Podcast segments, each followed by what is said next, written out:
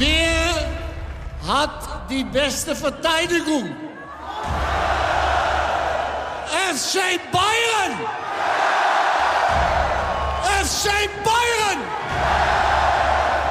Wer hat die beste Angriff? FC Bayern! Und deswegen sind wir Meister! Und, nicht nur von München, nicht nur von München, auch von Gelsenkirchen. Auch, auch von Bremen. Und auch in Hamburg. Wir sind die Beste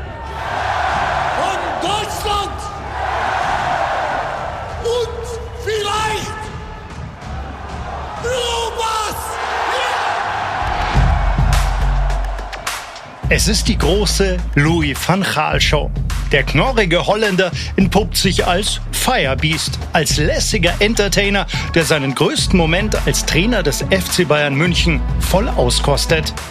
Am 9. Mai 2010 steht Van Gaal mit seiner Mannschaft auf dem Rathausbalkon. Der Marienplatz ist in Rot und Weiß getaucht. Der FC Bayern feiert den Gewinn der deutschen Meisterschaft.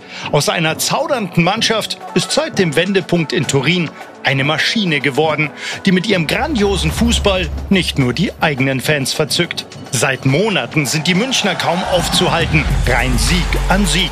So brennt sich die Rückrunde jedenfalls ins kollektive Gedächtnis ein. Auch bei Van Gaals damaligen Assistenten Andries Jonka. Dann kam eine unglaubliche Serie. Ich glaube, dass wir zum Champions League Finale alles gewonnen haben. Alles. Wir haben kein Spiel mehr verloren, wenn ich mir das gut erinnere. So ganz flüssig läuft es zwar dann doch nicht. Auch die Bayern stecken noch die ein oder andere Niederlage ein. Und doch scheint sich die Rückrunde der Saison 2009-2010 zu einer großen Erfolgsgeschichte zu entwickeln. Mit allerdings auch lauten und unangenehmen Zwischentönen. Herzlich willkommen bei Generation Wembley. Folge 3. Firebeast.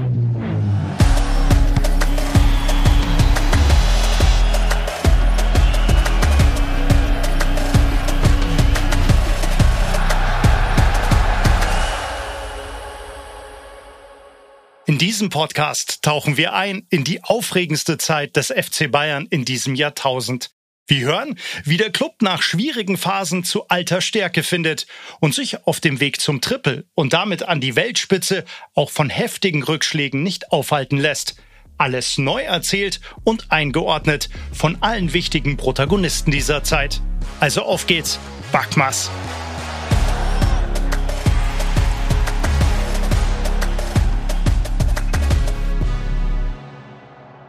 In den Spielen vor und nach Turin sammelt der FC Bayern 13 Siege in Folge.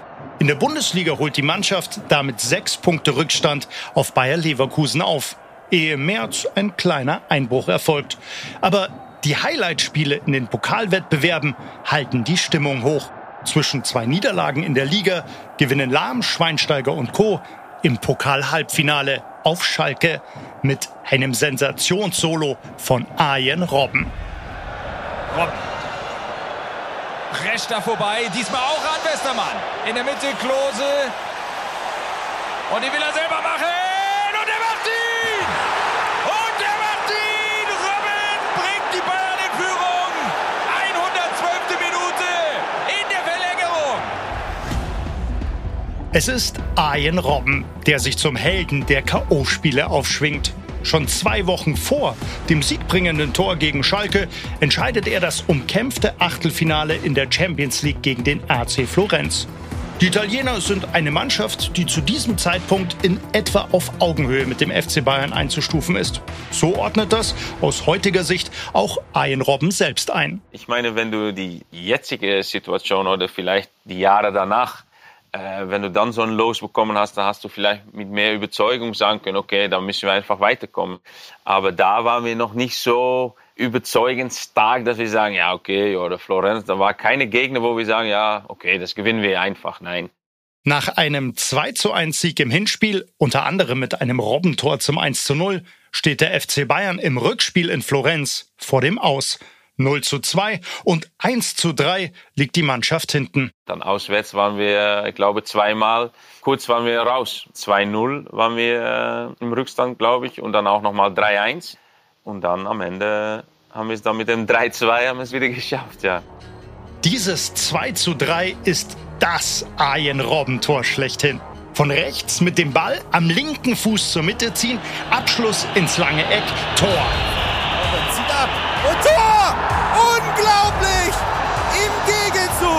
Und ich möchte hier keine prophetischen Äußerungen wollen, aber wieder ein Distanzschuss. Und wieder links vorbei. Arjen Robben mit dem 3 zu 2 im Gegenzug unglaubliches Tor, unglaubliche Partie hier. Und in diesem Moment sind heute zum ersten Mal die Bayern weiter. 3 zu 2. Und damit zwei Auswärtstore haben sie erzielt. Und was für ein Traumtor. Arjen Robben. Ja, das war das 3-2. Das war halt wichtig. Ja, das war ein, ein glaube ich, ein ganz schönes Tor. Aber ja, wir haben da als Mannschaft einfach gut gekämpft und immer dran geglaubt. Ich glaube, das war auch in dem Jahr schon, da hat schon ein bisschen angefangen, was dann über die Jahre einfach gewachsen ist, glaube ich, wirklich als Mannschaft aufgetreten und ja, wir haben immer dran geglaubt, was wir können und das war auch in dem Spiel schon der Fall. Robben weist uns damit auf einen ganz zentralen Punkt hin, der im allgemeinen Trubel um Van Gaal und dessen Fußball ein wenig untergeht. Die Mannschaft entwickelt aus sich heraus, dank ihrer überragenden Einzelkönner, eine neue Stärke und Widerstandskraft. Auch Hans-Jörg Butt stimmt zu. Ich kann mich erinnern, in Florenz, glaube ich, wo der Arjen das entscheidende Tor macht. Das kann kein System hergeben. Aber gewisse Sicherheit gibt dir einfach so ein System und dann diese individuelle Klasse. Und das hat uns, glaube ich, in dem Jahr ausgezeichnet. Erst die Symbiose dieser individuellen Eigenschaften mit Van Gaals Idee ergibt diese besondere Wucht, mit der das Team viele seiner Spiele nicht nur gewinnt, sondern fast auch immer dominiert. In der Rückschau steht für Karl-Heinz Rummenigge fest, Louis van Gaal hat dem FC Bayern eine neue Philosophie verpasst. Ich muss offen und ehrlich sagen, mit Van Gaal kam hier ein neues taktisches Denken in den ganzen Club rein. Man hatte dem FC Bayern ja vorher auch ein bisschen vorgeworfen, für welche Taktik steht der FC Bayern eigentlich. Mit Van Gaal kam diese neue Taktik, dass man offensiv ausgerichtet ist, dass man hoch presst, dass man versucht, das Spiel zu dominieren. Wir hatten auf mal Ballbesitz von 60, 70 Prozent in Bundesligaspielen, waren fast die Normalität. Und gute Trainer bauen ihre Mannschaft so aus, dass sich der Gegner am FC Bayern orientieren muss und nicht umgekehrt. Das gilt ganz besonders für die Bundesliga, in der die Mannschaft ihren Stil rigoros durchdrückt. In der Königsklasse steht der ganz große Test aber erst noch an. Das Los will es so, dass es zum Aufeinandertreffen mit Manchester United kommt. Zusammen mit dem FC Barcelona, die beste Mannschaft dieser Zeit. Ich glaube, Menu halt Favorit. Und das ist natürlich eine ganz andere Nummer als gegen Florenz. Und naja, das haben wir auch alle gesehen.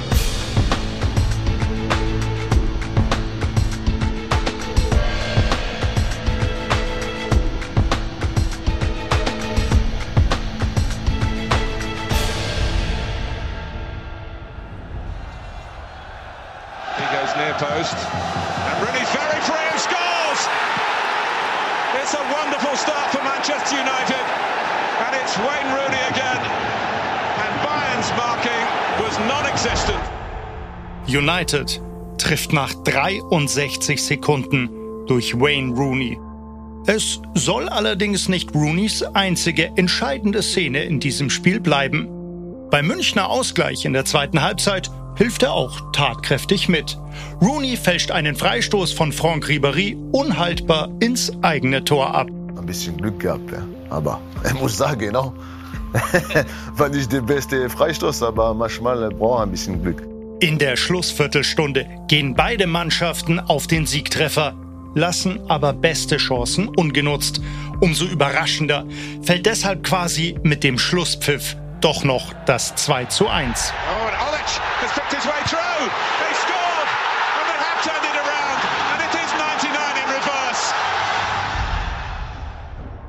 Für mich war ein spezieller Moment, ich glaube auch für die Fans, weil praktisch in letzter Minute so eine Tor, Siegen, Treffer. Und dann habe ich wirklich, bei mir sind Emotionen groß geworden und ich war Explosion, aber ich habe das erstes Mal dann gesehen, auch Stadion so.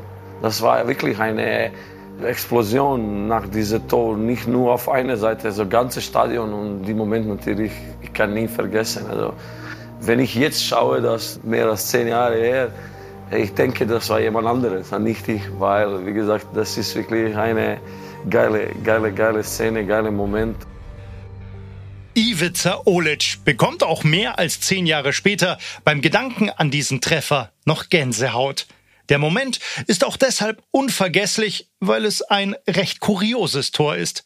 Uniteds Patrice Evra hat den Ball im eigenen Strafraum eigentlich schon sicher, sieht Olic aber aus dem toten Winkel nicht heranstürmen. Mein Freund hat mir einmal gut gesagt, ich habe dich nie gesehen, weil Fernseher zeigt da, wo Ball ist und vielleicht zwei, drei Meter links und rechts. Und ich bin irgendwo er hat gekommen, er glaubt von Tribüne, aber ich war auf der Linie, auf der rechten Linie und ich glaube, da auf der rechten Seite vorne und die Momente hat Patrick Gerach hat der linke Außenverteidiger hat mich überhaupt nie gesehen. Er hat gedacht, dass er hat ein bisschen Zeit, den Ball stoppen, kontrollieren und dann spielen. Und genau, wenn er wollte stoppen, ich bin von hinten irgendwie schnell gekommen und nicht nur er, ich glaube, die Rio Ferdinand und später habe ich mit Vidic gesprochen, die waren alle überrascht, weil das war wirklich in 92 Minuten habe ich noch irgendwie Chance und Kraft gefunden, dass ich kann noch irgendwie mich durchsetzen und am Ende noch ja, einen Trick machen, bevor ich schieße auf Tor. Und ja, danach war, wie gesagt, vorher war Eruption. Ein Hauch von 99 weht durch die Allianz Arena. Nur dieses Mal sind es die Bayern, die ein verloren geglaubtes Spiel mit zwei späten Toren drehen.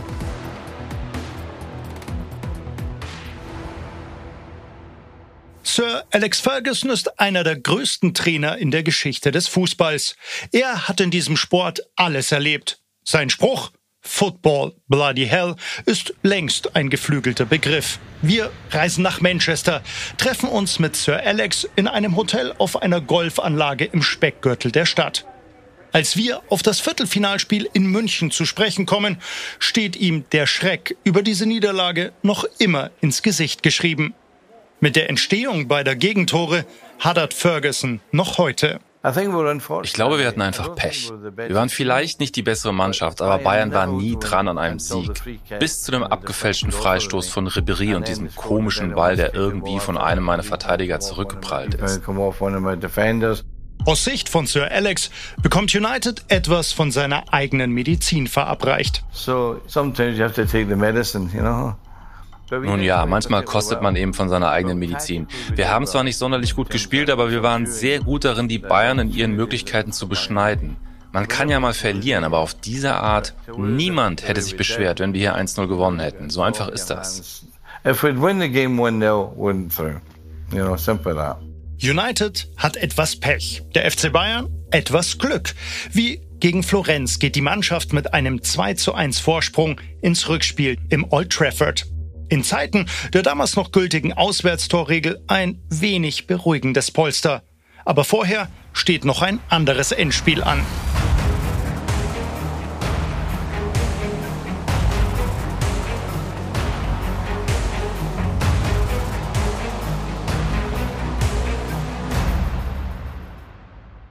Die Mannschaft muss in der Bundesliga fünf Spieltage vor Schluss beim schärfsten Kontrahenten ran.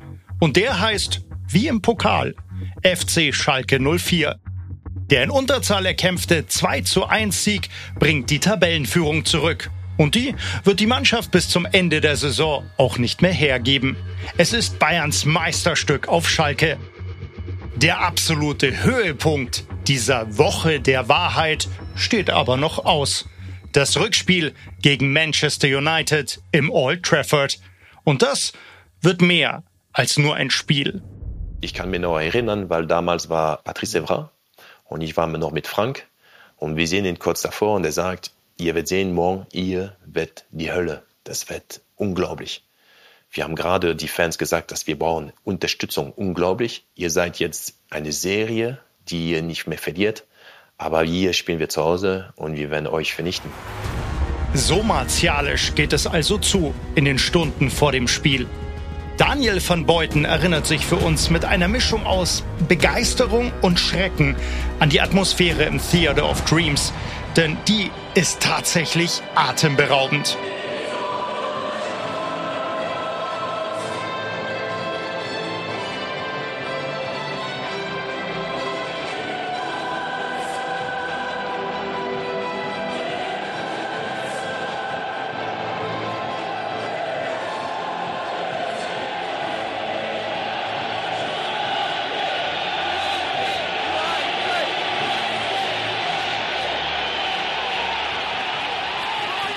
Das Old Trafford ist definitiv bereit für eine weitere magische Nacht.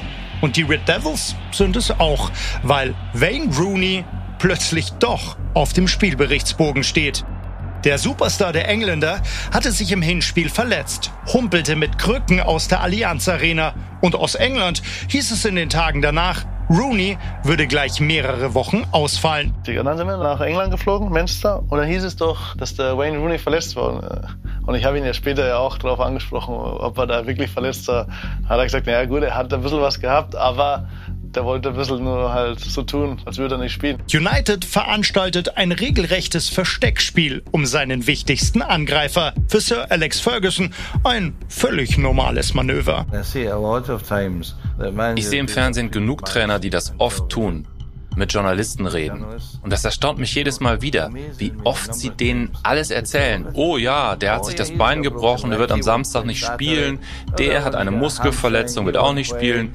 Wissen Sie, ist es wirklich erstaunlich, wie Sie Dinge über Ihre Mannschaft verraten, die Sie nie verraten sollten. Andere Trainer mögen vielleicht wichtige Personalien vor dem Spiel ausplaudern. Sir Alex lässt Journalisten, Fans und Gegner aber grundsätzlich lieber im Dunkeln tappen. Du solltest deinen Gegnern nie diese Möglichkeit geben und sie aufklären. Wir haben das immer so gehandhabt und ich denke, ich liege damit zu 100 Prozent richtig. Er hat das Spiel durchgestanden und ist ein bisschen mitgetragen. Ferguson sieht sich in seiner Maßnahme schnell bestätigt. Nach nicht einmal drei Minuten fliegt im Old Trafford das Dach weg und Rooney ist maßgeblich daran beteiligt.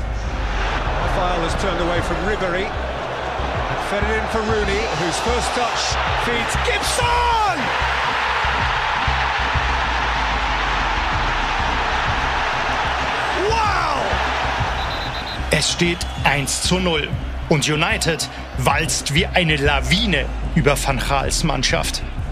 Nach weiteren vier Minuten ist jedem klar, das hier ist tatsächlich die Hölle für die Bayern. Valencia's cross. Oh, gorgeous! Nani!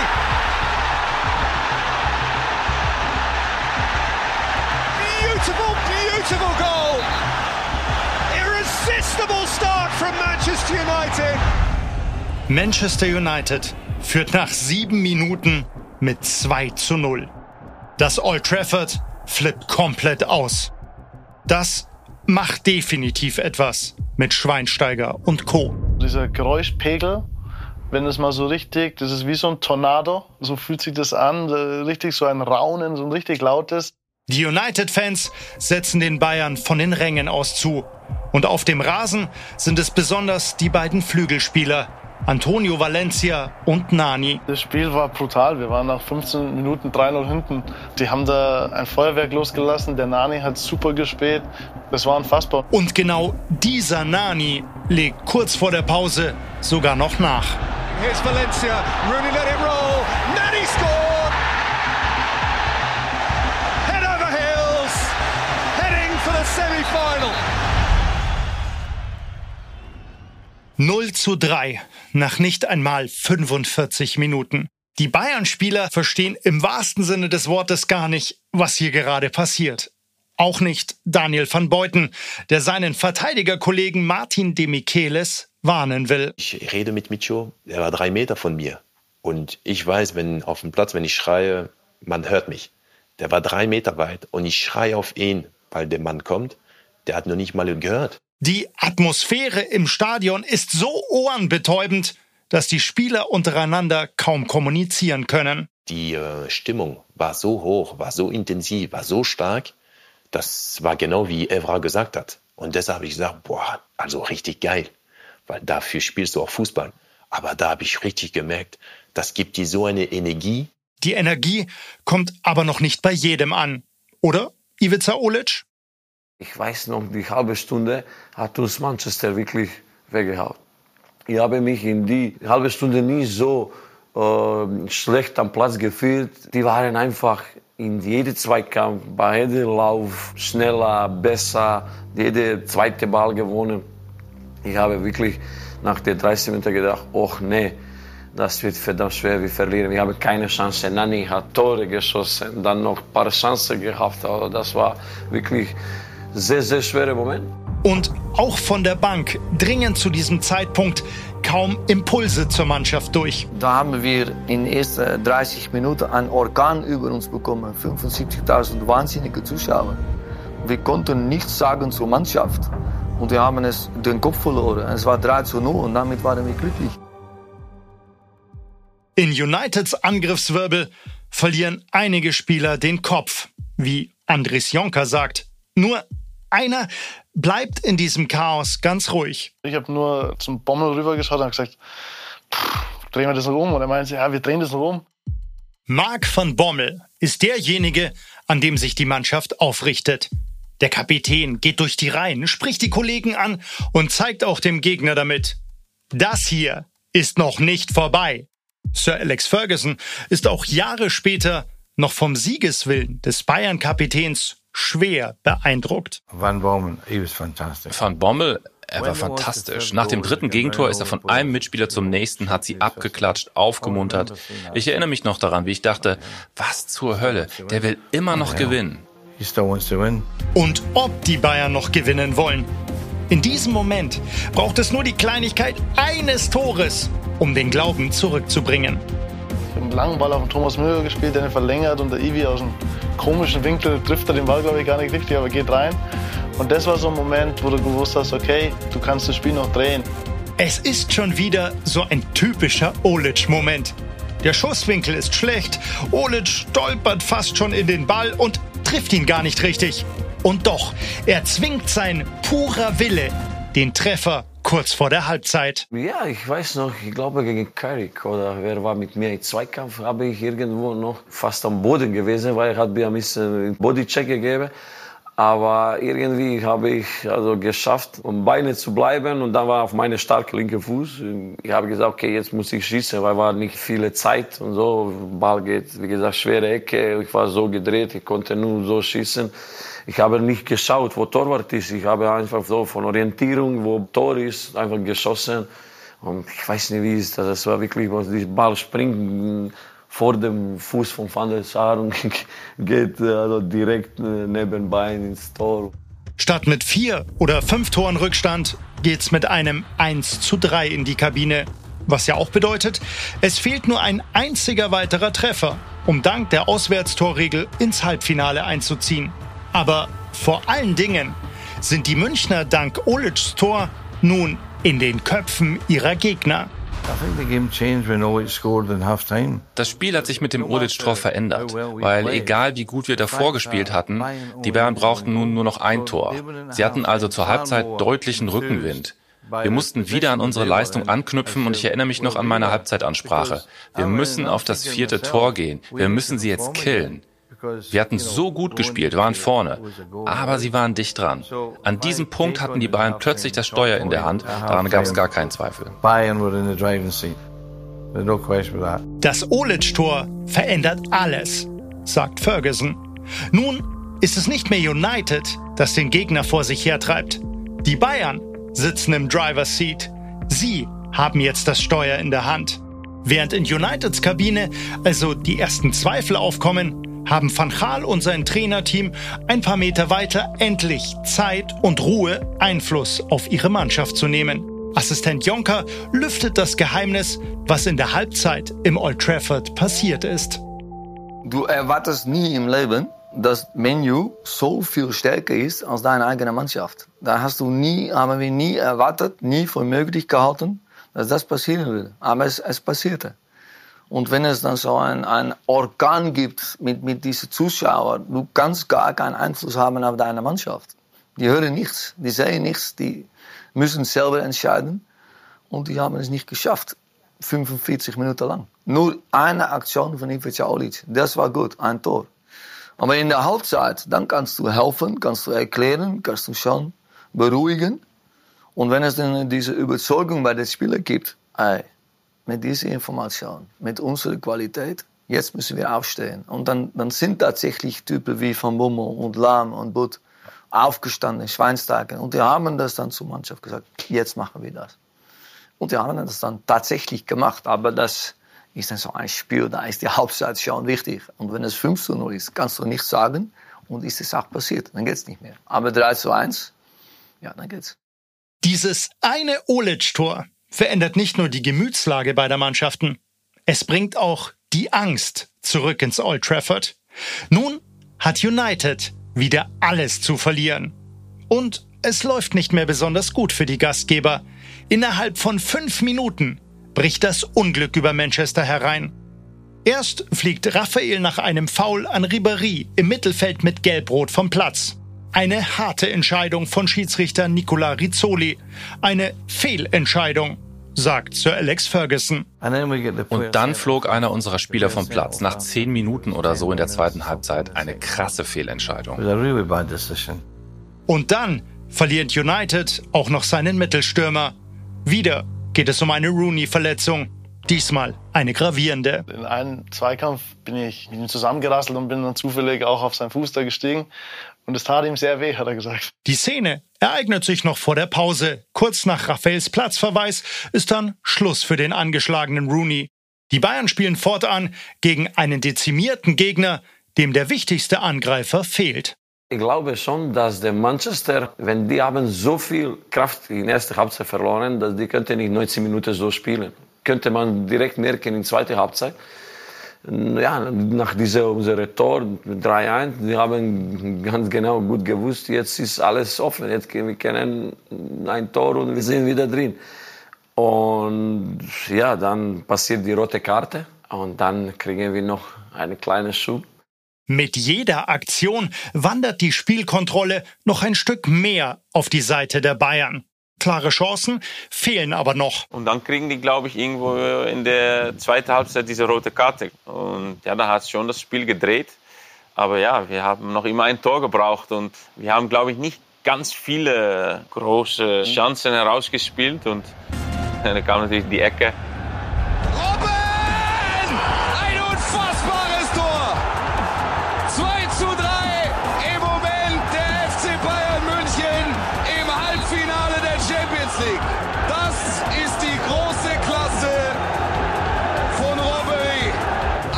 Eckball Ribery, Volleykracher Robben. Es ist das Meisterstück der beiden. Ein Akt purer Intuition. Ich habe gemacht so und dann ich so Ariane alleine, weil die, die Manchester, sie hat äh, große Spieler, ein bisschen große Spieler auf Kopf, sie war stark. Und dann ich habe gesagt, bon, ich probiere. Ich habe Ecke gemacht und dann Robben hat perfekt genommen die Ball und dann auf die Ecke und dann Tor war super. Ich glaube, das ist halt im Fußball. Man hat ein Gefühl miteinander. Das ist eine Chemie zwischen Spielern. Ich habe gesehen, dass er es gesehen und ich habe gewusst, ja, natürlich kann er noch immer anders entscheiden, aber ich habe damit gerechnet, dass er den Ball da zu mir rüberschickt. Du musst immer versuchen, da den Ball halt technisch zu treffen. Also wenn du voll drauf haust, dann geht er wahrscheinlich, dann fliegt er da in die Tribüne rein. Aber ja, ich habe ihn halt genau getroffen genau gut in dem richtigen Moment. Nur ruhig bleiben, gut treffen, nicht, äh, nicht zu viel wollen. Ja, und dass er dann so perfekt reingeht, ja. Wie gesagt, da muss auch immer ein bisschen Glück haben, muss man auch ehrlich sein. Ich habe natürlich genau den Ball, weißt du, ich treffe ihn, fühlt dann super an und du siehst dann, dass der Ball ja dahin geht und du siehst und du fühlst schon, der geht wahrscheinlich rein und Besseres gibt's nicht. Selbst die Mitspieler sind völlig überrascht von dieser Eckball-Variante. Ich stand im 16er und als der Ball gespielt worden ist, Ich habe gedacht, warum spielt der Frank den Ball da ein? wir stehen doch alle im 16er. Und dann zieht äh, Arjen ab und ich habe nur gedacht, aus der Flugkurve raus. Und ich glaube, der Mario Gomez ist im letzten Moment auch noch weggegangen. Und der Ball ging halt genau rein und ja, war ein unfassbarer äh, Moment. Dieses Tor folgt keinem Drehbuch. Diese Ecke haben wir nie gemacht, nie geübt. Das ist das große Vorteil mit kreativen Spielen. Die lassen sich etwas einfallen und die können das ausführen. Ecke, Volley, Tor. Ich habe später gehört in der Presse, dass wir das ganz oft trainiert haben. Nie im Leben haben wir nie gedacht, das so zu machen. Es passiert einfach. Super gemacht. Arjen Robbens Tor bringt selbst Sir Alex Ferguson großen Respekt ab. Auch wenn das in diesem Moment das Aus für seine Mannschaft bedeutet. Der Volley-Schuss war fantastisch. Solche Schüsse können auch in den Oberrang fliegen, aber der Ball suchte sich den Weg durch ein Dickicht an Spielern genau in die Ecke. Unser Keeper konnte nichts sehen, weil so viel vor ihm los war, aber trotzdem war das natürlich ein großartiger, ein fantastischer Schuss. Das Tor fällt in der 74. Minute, aber es ist der eigentliche Schlusspunkt dieses Viertelfinaldramas. The game is up.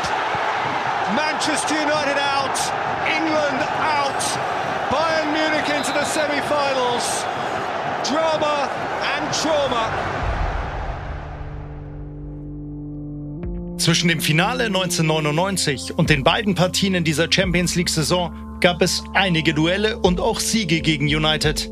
Aber erst diese beiden Spiele sind auch für alle Fans so etwas wie eine echte Wiedergutmachung für das Drama von Barcelona. Nun, wenn die Bayern 99 die bessere Mannschaft gewesen waren, so waren wir dieses Mal das deutlich bessere Team. Die Bayern mögen 99 die bessere Mannschaft gewesen sein. Nun war es United, sagt Ferguson, der mit dem Schicksal hadert, dem aber auch immer noch der größte aller Siege vom Finale in Barcelona bleibt. Es lief einfach nicht für uns. Wir hatten Pech an diesem Abend. Aber naja, wir nehmen das gern. Uns bleibt ja immer noch das Finale von Barcelona.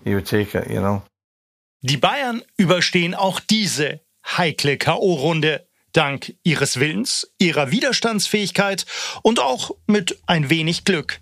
Das ist der Stoff, aus dem Siegermannschaften gemacht sind. Das war ein Spiel, wo die Überzeugung, der Kampfgeist in der Mannschaft, ja, das wurde klar. Wir wollen die Champions League gewinnen und wir werden es schaffen.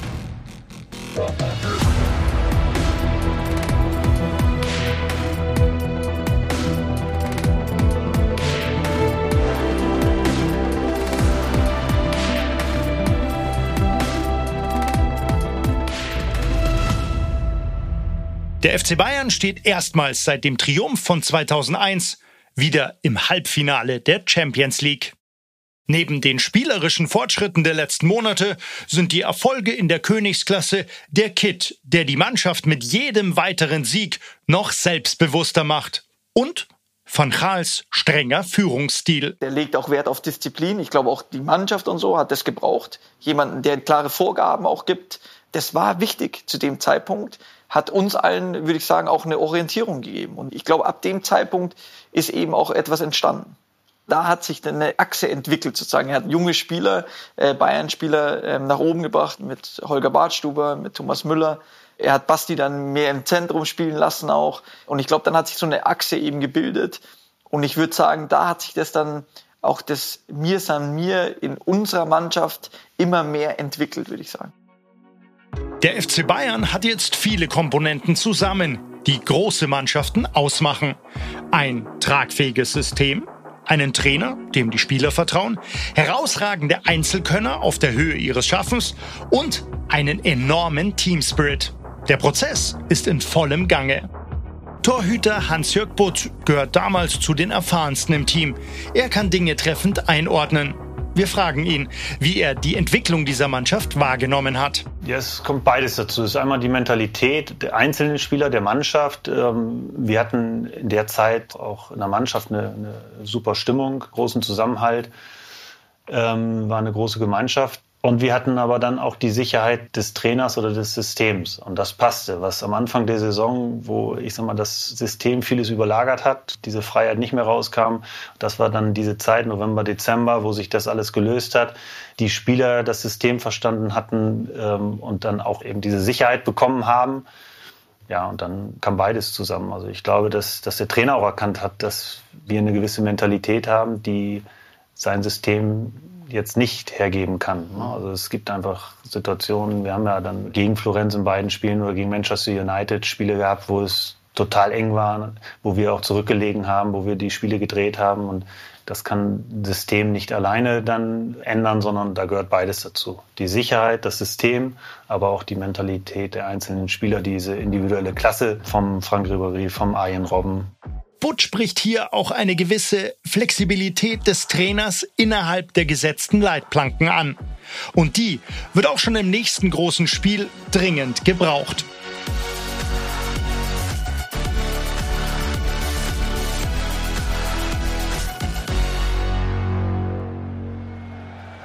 Ribéry. Hinter Hacke, Schweinsteiger, Und es gibt glatt rot. Ich weiß nicht, ob äh, Rossetti da mal auf die Karte geguckt hat, ob er alles gesehen hat, was er da gezeigt hat, ob er die Farbe gesehen hat, die er da gezeigt hat. Rot für Ribery. Die Bayern zu 10. In der 37. Minute. Im Stadion ist blankes Entsetzen. Bei Ribery erst blankes Entsetzen. Franck Ribéry fliegt im Halbfinal-Hinspiel gegen Olympique Lyon vom Platz. Das hat nicht nur Auswirkungen auf die Partie selbst. Es ändert auch die Ausgangslage für das Rückspiel nur sechs Tage später und für ein mögliches Finale. Heute blickt Ribéry milde zurück auf diese Szene. In unserem Gespräch betont er, dass es eine unglückliche Situation war und er seinen Gegenspieler nicht verletzen wollte. Aber kann passieren, ja, kann geben diese rote Karte. Schiedsrichter Roberto Rossetti ahndet Riberis Einsteigen als Tätlichkeit. Und für ein solches Vergehen sieht der Strafenkatalog der UEFA eine Sperre von mindestens drei Spielen in diesem Wettbewerb vor. Der 1 zu 0 Sieg der Bayern, mal wieder durch ein Robbentor, gerät deshalb fast in den Hintergrund. Das Ringen um Ribéry überschattet die Endphase der Saison. Und das gleich auf zwei Ebenen.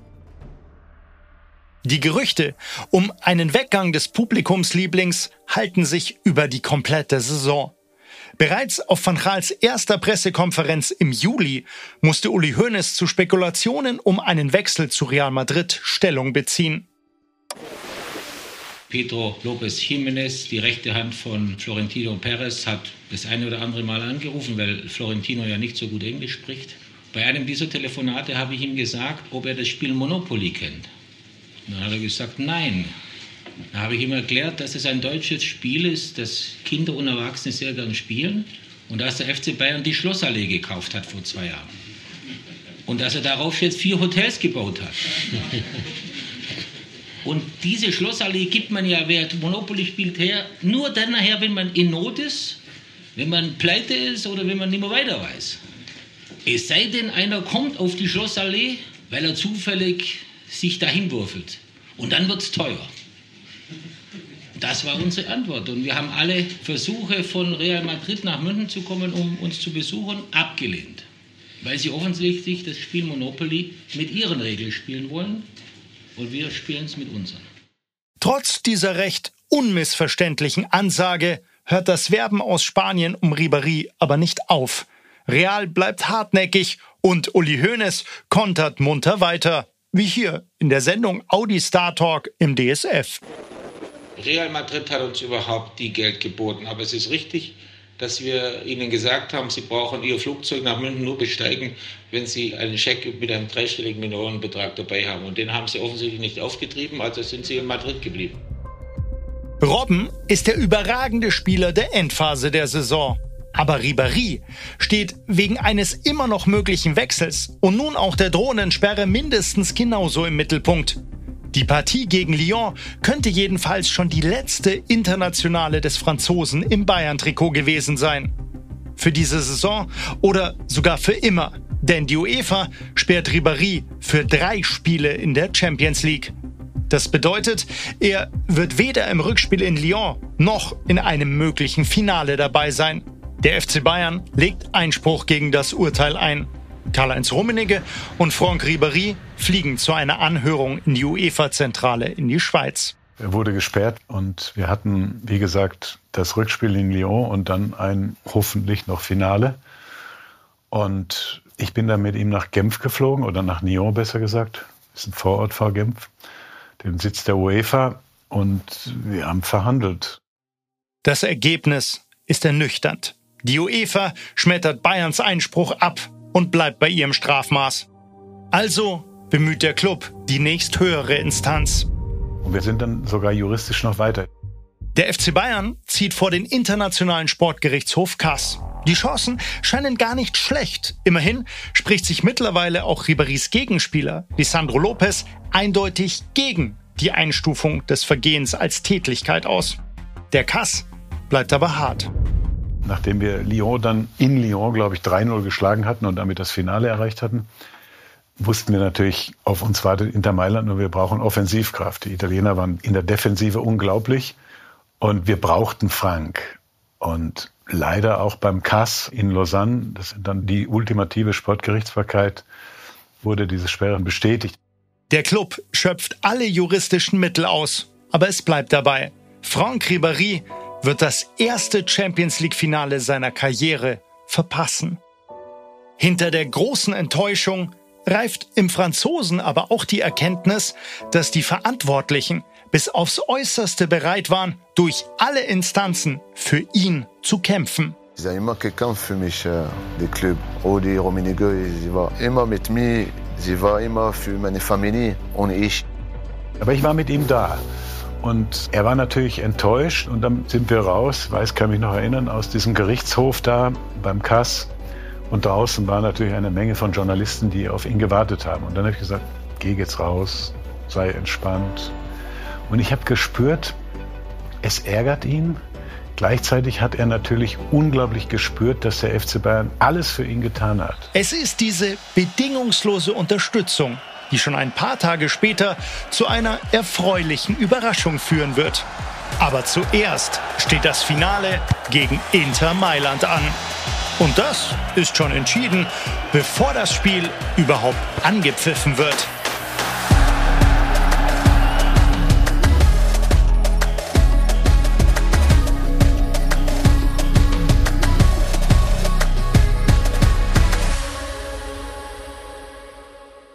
In der nächsten Folge von Generation Wembley. Natürlich haben wir Frank verloren. Ja, das hat uns im Halbfinale nicht wehgetan, aber im Finale haben wir ihn dann natürlich vermisst. But progressively since the semi-final until that day, we were creating a certain kind of mentality. Then the players tactically, they were ready for everything.